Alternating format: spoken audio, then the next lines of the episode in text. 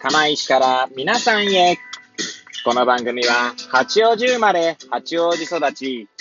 震災の前の年から釜石で働くポンコツの頭の中をゆるーりと紹介していく、そんな番組です。はい。皆さん、いかがお過ごしでしょうか？変な髪型をしたポンコツ薬剤師こと町田和俊でございます。というわけでですね、今日も気軽にゆるりとおしゃべりしていきたいと思います。さてさて、今日は何の話をしよっかなーって感じですけれども、収録日時はですね、令和3年7月10日の土曜日、時刻は13時50分を回ったところでございます。えー今日はですね、土曜日、半日出勤でしたが、用事を済ませて、今この時間に、えー帰っているんですが、まあ、いつものようにですね、えー帰りの車の中でですね、エアポッツをつけて運転しながらお届けしております。はい。えーさて、今日は何の話をしようか問題ですけれども、えー今日ですね、その用事を、用足しをしてからですね、今この時間になったんですけれども、その用足しというのがですね、au ショップでですね、iPad Pro を、まあ、解約してきたんですね。なんでまあそのことについてちょっと今日は話してみようかななんて思います。もしよければ最後までお聞きいただければ幸いでございます。で、まあ、iPad Pro の解約の話ってなんだよみたいな、って話だと思うんですけど、まあ、まずですね、私は iPad Pro をですね、去年の7月でしたかね、に、まあ、契約したんですね。はい。で、まだ1年経ってないん、あ、じゃあ7月じゃない、去年の12月ぐらいだったかなまだ1年経ってないんですよ。で、まあ、えー本体を、まあ、要は機種代金を3年間の分割で契約したんですね。で、au のセルラーフォンタイプ。えーだから、4G 回線も使えるものになってました。はい。で、ちょうどですね、7ヶ月目ぐらい、7か、あー購入して7ヶ月経ったところで今回解約したんですけれども、まあ、なぜそう思ったかというとですね、まあ、い結構ですね、最近あの、毎月のようにですね、その、なんていうんですかね、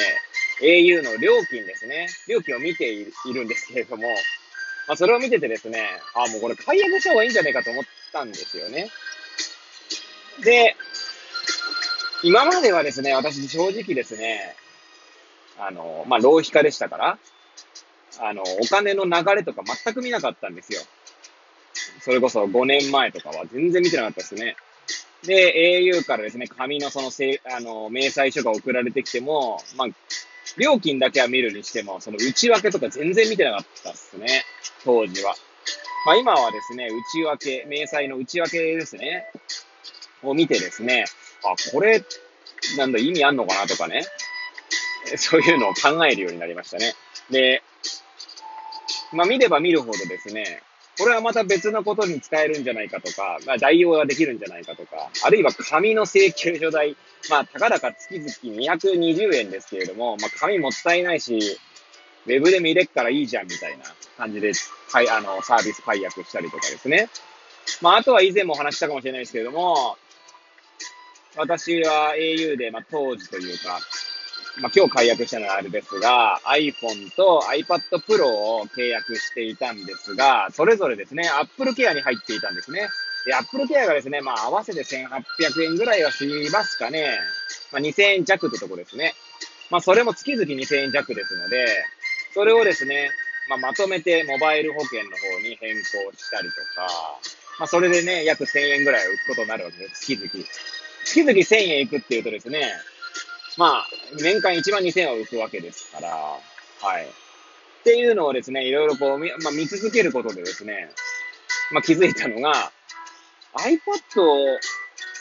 解約すりゃいいじゃんってね、今更ながら思ったんですね。はい。で、私が、確かポボにしてからですね、その iPad Pro のプランも変更にしたんですよ。で、確か契約した当時のプランだと、途中で解約すると違約金みたいのが払わ払わなきゃいけないタイプのものだったんですが、ポボに変更したことでですね、自然、自然とっていうかその、え iPad Pro の方も、まあごめんなさい、え正確に言うと iPhone の、iPhone をポボに変えたことで、iPad Pro の方もですね、新しいプランに変更したんですね。でそちらの方はですね、違約金が発生しないんですね。でしかもまあ月々1000円だったんですが、まあ外で使うことなかったんですよ、私は。家の中で Wi-Fi で使っていたので、で、それをこう調べたらわ、分かったので、じゃあ解約すりゃいいじゃんってことでですね、えー、今回解約して、一応な、購入して7ヶ月だったので、まあ7000円分ぐらいの利用料はね、まあ払うことになりましたけれども、もう少しかな。まあ1万円弱ってことですか。まあただこれからですね、えー、まあ、なんて言うんでしょう。分割で、3年で分割してたので、その残り、まあ、単純計算で2年間ぐらい払い続けることを考えると、まあ、2万4000円は浮いたことになるわけですね。その月々の au の契約料1000円の2年間、えー、24ヶ月で、まあ、2万4000円は浮いたことになりますね。はい。ラッキーって感じですよね。はい。まあ、分割、機器、機あの、機器のですね、分割代金はまあ、だいたい4000円弱ぐらいだったんですけど、それはですね、まあ、そのまま分割でもよかったんですが、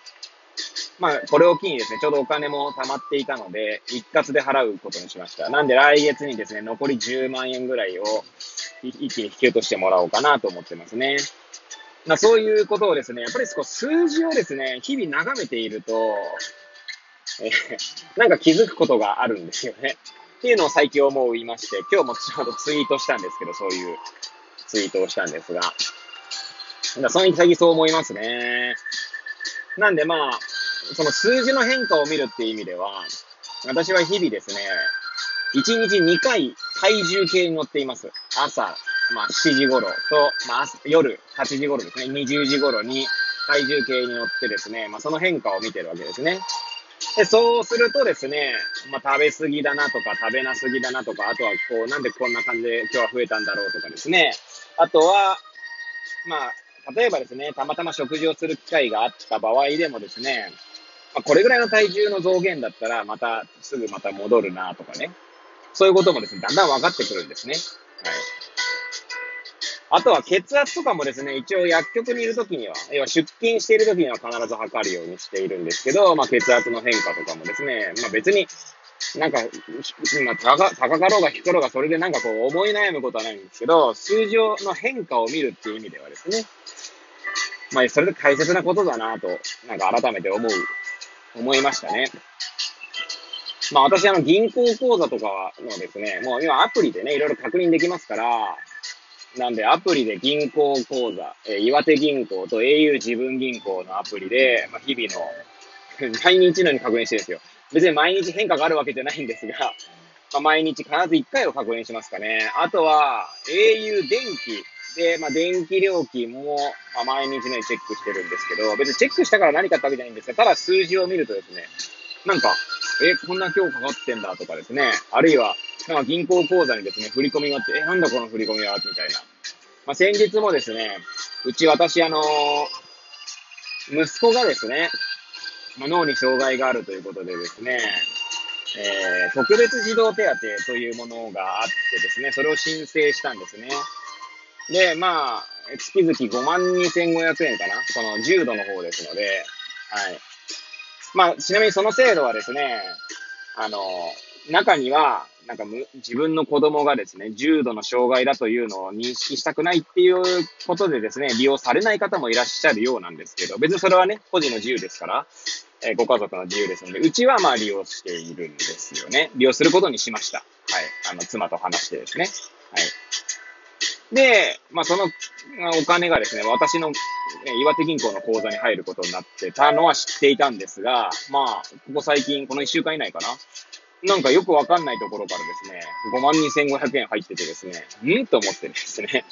でなんでかよくわけわかんないところっていうのがですね、確かに、ね、厚生労働大臣なんちゃらなんちゃらみたいなカタカナで書いてあってですね、なんじゃこれはみたいになってたんですよね。で、金額的には、まあそうだなとは思ったんですけど、まあそれもですね、日々、まあ、毎日のように見ているからこそ気づく、まあ、気づいたんだなぁなんて思うわけですよね。はい。なんでですね、別にまあ、そのなんかこう、まあ、が、がめついわけでもないし、その、えー、ケチ、ケチ臭いわけでもないんですけど、日々こういう変化を見るっていうことの大切さをですね、まあ、最近、その数字を見ることで、まあ、気づいて、まあ、その結果ですね、今日は iPad Pro を解約してきたと。で、まあ Wi-Fi でですね、使うことができるので、引き続き使っていきたいな、なんて思っております。はい。まあ今日はですね、えー、まあ iPad Pro の解約手続きの、まあ、きっかけになったのは、日々の数字を追っかけていたからだよというお話でしたね。はい。別に追っかけなさいとかっていう話でもないですし、私は日々の数字を追っかけることでですね、まあ少なくとも浪費家だった自分から脱却できたなという、えー、実感がありますし、なんならですね、節約とかもちょっと楽しくなってきているので、はい。つまりお金がない、お金を使わないでも楽しめるようになったのは、まあ、数字を追っかけた結果なのかなって気はしているので、まあ、もしですね、まあ私と同じように浪費癖が治らない人がいた場合にはですね、まあもし、こんなくだらないアドバイスかもしれませんが、日々、こう、数字のね、変化を追っかけるっていうのも一つなのかなと思いますので、もしよかったら参考にしていただければと思います。まあ、いつものようにですね、ぐだぐだと話してまいりましたが、はい。あ本当ね、こんなぐだぐだな放送を最後までお聞きいただき、本当誠にありがとうございます。はい。これを聞いていただいた皆さんが、より良い一日を過ごせますようにとお祈りさせていただいて、今日の放送を終了したいと思います。それではまた明日皆さんお会いいたしましょう。さようなら。